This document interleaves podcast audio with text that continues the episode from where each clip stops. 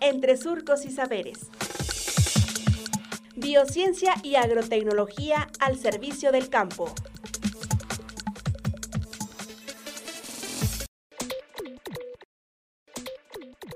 Investigación sobre virus en las plantas, parte 2.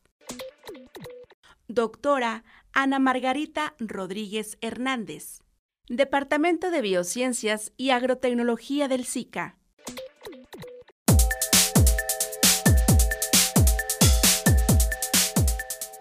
Estos trabajos son muy importantes desde el punto de vista epidemiológico.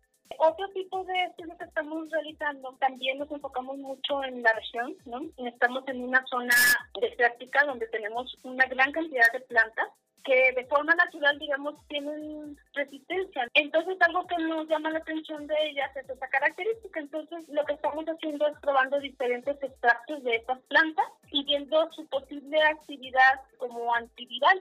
Pues nosotros trabajamos con plantas modelos, digamos, de esta manera, es decir, plantas que sabemos que son susceptibles a enfermarse por virus. Nosotros provocamos la infección de forma manual y adicionamos estos extractos como si fuera una vacuna y lo que hacen es aplicarlos en las plantas infectadas y entonces analizamos y vemos qué es lo que pasa. Si eliminan el virus completamente o simplemente atenúan sus síntomas que son las posibilidades que podríamos tener. Y si lo hacen, entonces potencialmente, ¿qué sería futuro? Bueno, si ya tenemos algún posible extracto con un potencial antiviral, pues lo que tendríamos que hacer es caracterizarlo, ¿no? Saber de qué manera está midiendo realmente la actividad del virus.